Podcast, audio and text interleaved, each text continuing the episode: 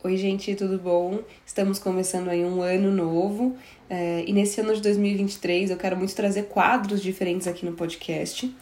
E um deles que eu fiquei pensando agora nessas semanas aí é um quadro sobre confissões de uma adulta em crise, é, em que eu vou trazer alguns temas aí da vida adulta é, e algumas reflexões né, sobre isso. É engraçado porque eu passei, não sei, sei que tem pessoas que não, mas eu passei a minha infância e a minha adolescência inteira esperando muito ser adulta. Eu queria muito ser adulta, eu queria muito a vida adulta, de ter as minhas coisas, de ter o meu trabalho, eu sempre quis muito trabalhar, é, mas eu, eu glamourizava isso na minha cabeça, né? E, e assim, eu, eu ultimamente tenho refletido bastante sobre como a gente consegue é, transformar essas questões da vida adulta de uma forma mais é, benéfica para nós, porque a sensação que eu tenho muito é que os adultos, de forma geral, não, nunca dá pra gente falar né, de todos, mas muitos sentem a vida meio que passando muito rápido, mas os dias passando muito devagar e no final sentem que não estão aproveitando as coisas, que só vivem de obrigações e de responsabilidades e que é tudo muito chato, e que a graça que a vida tinha já foi, que a melhor época da vida já foi. E a gente passa a maior parte da nossa vida na vida adulta. É... Então hoje o episódio é sobre falta de tempo. Afinal, assim, como eu disse para vocês, existe uma sensação de que uh, o dia ele é muito longo, mas que a vida passa muito rápido. E é muito louco essa sensação. Uh, e, e assim, um adulto, por exemplo, que às vezes sente que tem tempo de sobra uh, e outros sentem que não tem tempo algum, se a gente for ver, existe a mesma quantidade de horas por dia para todos nós. Então, a interpretação sobre a quantidade de tempo que nós temos, ela tá muito atrelada ao nosso psicológico, que tá muito atrelada à representação das coisas para nós. É, e a interpretação, né, o que elas representam, como eu interpreto, então eu vou dar o meu significado. Então, a partir disso, gente, assim, é, a quantidade de horas, cronologicamente falando, ela é a mesma. Por isso que quando existe uma insatisfação, existe a sensação de constante insatisfação, de não tenho tempo ou tenho tempo demais de sobra, o que é mais raro da gente ouvir as pessoas falando, é, algo precisa ser feito. Porque não é as horas, não é a falta delas e nem o excesso delas, e sim como elas estão sendo utilizadas, né, ou como elas estão passando aí pela tua vida. É, então o tempo psicológico ele é muito importante, né? E então como a gente sente esse tempo, como a gente se relaciona e como a gente se organiza. Ai, gente, acho que não vai ter um episódio que eu não fale de organização. Eu acho que a organização, às vezes as pessoas acham que é mais uma coisa que elas têm que fazer, mas elas trazem para nós exatamente muitas vezes a boa relação com coisas que muitas vezes estão confusas pra gente. Ah, meu dia tem 24 horas, mas parece que tem duas. Então tá, tem alguma coisa errada na organização, na priorização das coisas, das tarefas. Talvez você esteja fazendo muito do que você precisa, muito pouco do que você quer. É dentro do que você faz, do que você precisa, como que você faz isso, como que você lida com isso. Tudo isso traz essa sensação e é importante que a gente organize e priorize. Eu acho que quando a gente fala de tempo, a gente tem que falar de prioridade. Tem que falar de prioridade. Você sabe priorizar, você sabe escolher, você sabe pôr limites, porque principalmente quando você tem. É, você tá lá nos seus 30 anos e muitas vezes você já saiu da casa dos seus pais, nem sempre, mas muitas pessoas acabam saindo, mesmo que não seja porque casaram e tal, a gente acaba tendo é, naturalmente o maior número de responsabilidades. É, e nisso, assim, essa coisa de entrar num mundo de cobranças, de críticas, de constante coisas para serem feitas, o que, que é prioridade, tudo é importante. Isso gera muitas vezes uma má relação com coisas que a pessoa quis tanto, muitas vezes, ou com coisas que podem ser legais. Um, então é importante a gente também pôr limite nos pedidos, nas demandas, nas cobranças, nas críticas, sejam elas as que a gente faz para nós, ou sejam elas as, as que são feitas para nós por outras pessoas. Uh, até porque, gente, às vezes a sensação de falta de tempo, ela não vem da gente realmente não fazer nada. Né? Eu já falei para as pessoas antes, se você parar e realmente olhar, você realmente não fez nada, às vezes você fala, ah, não fiz nada, não fez mesmo, né? Porque a gente faz, só que às vezes a gente não tá fazendo do que a gente precisaria, ou a gente não tá fazendo o que a gente gostaria, e a gente se compara demais com as pessoas. Nesse sentido, as redes sociais, elas são duras, já falei sobre comparações aqui antes, é... mas a gente faz essas comparações. E, consequentemente, a gente vê coisas muito bonitas nas redes sociais. E, normalmente, quando a gente está nas redes sociais, não é o momento em que nós estamos fazendo nada muito legal, se a gente não estaria ali também. Né? Até porque as pessoas às vezes postam ou quando elas já saíram do momento muito legal, ou quando elas estão e querem mostrar por um segundo. E aí a gente assiste normalmente quando a gente não tá fazendo nada de legal.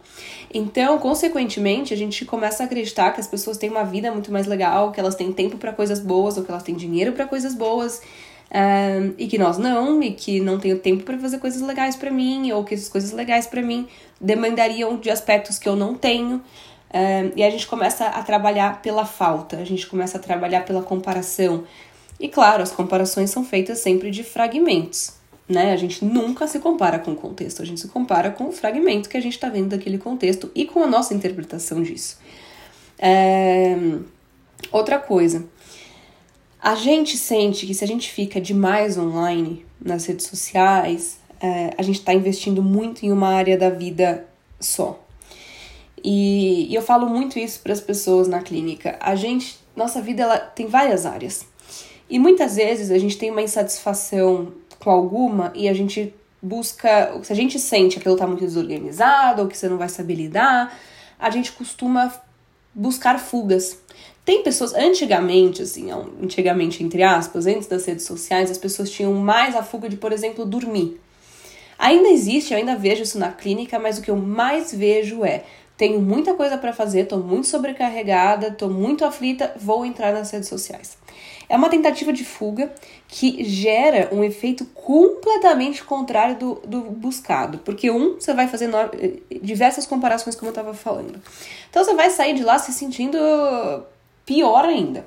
Dois, você perdeu um, na sua cabeça, você vai ter perdido um tempo que você poderia ter usado para alguma outra coisa que teria te acrescentado mais dentro daquilo que você busca. Eu não acredito que algo seja completamente perda de tempo. Eu acho que as coisas elas têm funções e é importante a gente entender essas funções de qualquer de, de cada uma dessas coisas. Mas é, com certeza eu vejo que as pessoas quando elas usam como fuga, elas sempre falam foi perda de tempo. Eu não vejo uma pessoa falando, ah, antes de dormir eu usei é, o Instagram ou o TikTok por um tempo e foi uma perda de tempo. É muito difícil. Ao menos que essa pessoa tinha se proposto a meta de ler antes de dormir ou algo assim, mas normalmente isso vem quando as pessoas ficam muito nas redes sociais durante o dia. É uma distração, mas ela é momentânea, porque a ignorar que tenham coisas a serem feitas não faz com que essas coisas não é, que elas desapareçam porque a gente está fazendo outra. E na hora que a gente desliga, e muitas vezes antes da gente desligar, aquilo fica martelando na nossa cabeça. E isso é péssimo para a ansiedade. Por quê? Quanto mais aquilo martela na nossa cabeça, mais cenários a gente cria, mais ansioso a gente costuma ficar sobre uma coisa que no começo podia ter sido mais simples. É, então, entender, por isso que eu falo, prioridades, limites, organização, eu acho que é uma tríade muito importante quando a gente fala de tempo. É, e a gente tem que dar nome às coisas. Não dá pra gente falar, ah, eu não tenho tempo. Não tem tempo Pra quê? Tá te faltando tempo pra quê? É, dê nome, entenda, conversa com isso. É, ah, não tenho tempo de, por exemplo, um, ir à academia. Vai, é uma coisa que eu falei por muito tempo. E eu não tinha mesmo, ou eu estava priorizando outras coisas. O que, que realmente é inviável? Porque a gente sabe, por exemplo, ir à academia significa fazer exercício físico. Eu dizia, eu não consigo ir porque eu tô sempre com algum dos meus filhos e eles são pequenos, não tenho como deixá-los sozinhos. E não tinha com quem deixar. Por que, que eu não fiz então exercício em casa? Se era que o meu objetivo era esse. Então, às vezes, gente, a gente fica muito preso também à coisa engessada. Ah, eu preciso ir à academia e não eu preciso fazer exercício físico.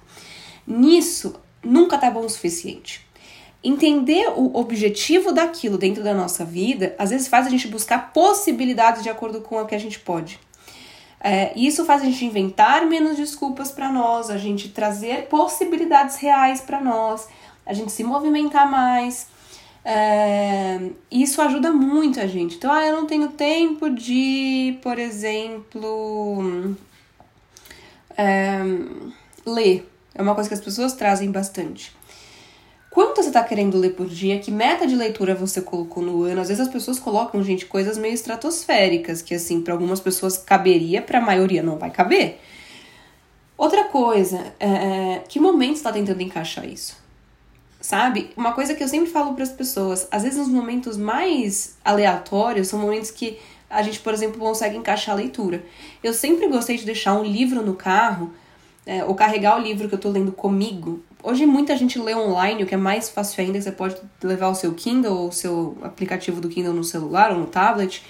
É, porque assim, ah, tô numa sala de espera de um médico. Às vezes o médico atrasa duas horas. Você vai ficar no, no TikTok, você podia estar tá lendo. Ah, eu tô no banheiro. Você pode deixar um livro ao invés de usar o TikTok, o Instagram quando você tá no banheiro, você pode ler. Ah, eu tô cozinhando e eu tenho que agora ficar esperando. Você pode ler. Então você não precisa ter aquele momento lindo, maravilhoso no meio da tarde que você senta com um chá e fica vendo aquela paisagem linda de chuva enquanto você lê dois capítulos sem interrupção. É, esses, esses momentos, ai, essa é uma delícia, mas esses momentos idealizados, eles trazem para nós uma frustração gigantesca, porque dificilmente a gente vai conseguir fazer daquele jeito. Ou, ah, eu vou ficar duas horas lendo antes de dormir, sendo que eu tenho estado exausta pela minha rotina. Não vai rolar. E não é porque você não quer ler, é porque aquilo não está num bom momento, numa boa. Isso não está funcionando para você. O que, que funciona para você? Para você saber o que funciona para você, você tem que dar nome às coisas. O tá faltando tempo para quê? O que, que você quer com isso que você tá dizendo que você precisa ter tempo para fazer? Por que, que será que até hoje isso não foi implementado? É, conversa com essa falta de tempo, entenda isso. Se você também se sentir o, sentir o contrário de ah, eu tô com tempo demais sobrando, gente, nessas horas, às vezes as pessoas caem numa armadilha gigantesca no sentido de é, ah, tô muito à toa, então eu vou fazer coisas para as pessoas que não estão à toa. E nisso as pessoas começam a servir muito aos outros. Ah, você precisa fazer tal coisa, deixa que eu faço. Ah, você quer não sei o que, deixa que eu faço. Ah, não, não, deixa que eu faço. Nessas horas, as pessoas às vezes voltam muito a atenção delas também para os outros, que estão fazendo coisas para os outros, principalmente em pessoas que geram muito afeto. Nesse, nesse caso, o que, que acontece? A pessoa começa a se afastar ainda mais de descobrir, de um momento de auto assim, descoberta que poderia ter, do que, que ela gosta, da ambição que ela tem, das coisas que ela busca, do que, que faz sentido, do que, que não. Por quê? Quanto mais tempo a pessoa se sente é, inútil, improdutiva, e mais a pessoa quer se sentir assim, buscando coisas que ela possa fazer rápido para ter esse senso de gratificação que às vezes os outros trazem, menos ela vai estar tá perto de fazer essa autodescoberta dela e mais longe ela vai estar tá de poder fazer esse caminho para os é, para ela, porque nesse, nessa os outros muitas vezes se mal ficam mal acostumados. Se você sempre fez favores para mim e de repente você fala que você não faz mais, que você não pode mais, ou que você não tem tempo, que você não consegue, opa, peraí, por que não? Nisso, as pessoas às vezes ca caem também em relações de dependência emocional. É, isso diminui muito a autoestima, isso eleva muita insegurança. Então, cuidado com isso, cuidado com tanto essa interpretação de excesso de tempo quanto de falta de tempo e com a relação que você tem com isso. Eu acho muito importante, assim, um dos meu, o meu maior objetivo com essa série aqui no, no podcast é a gente não sentir que a nossa vida está simplesmente passando. Tá bom? É isso. Eu espero que vocês tenham gostado. Eu vejo vocês no próximo.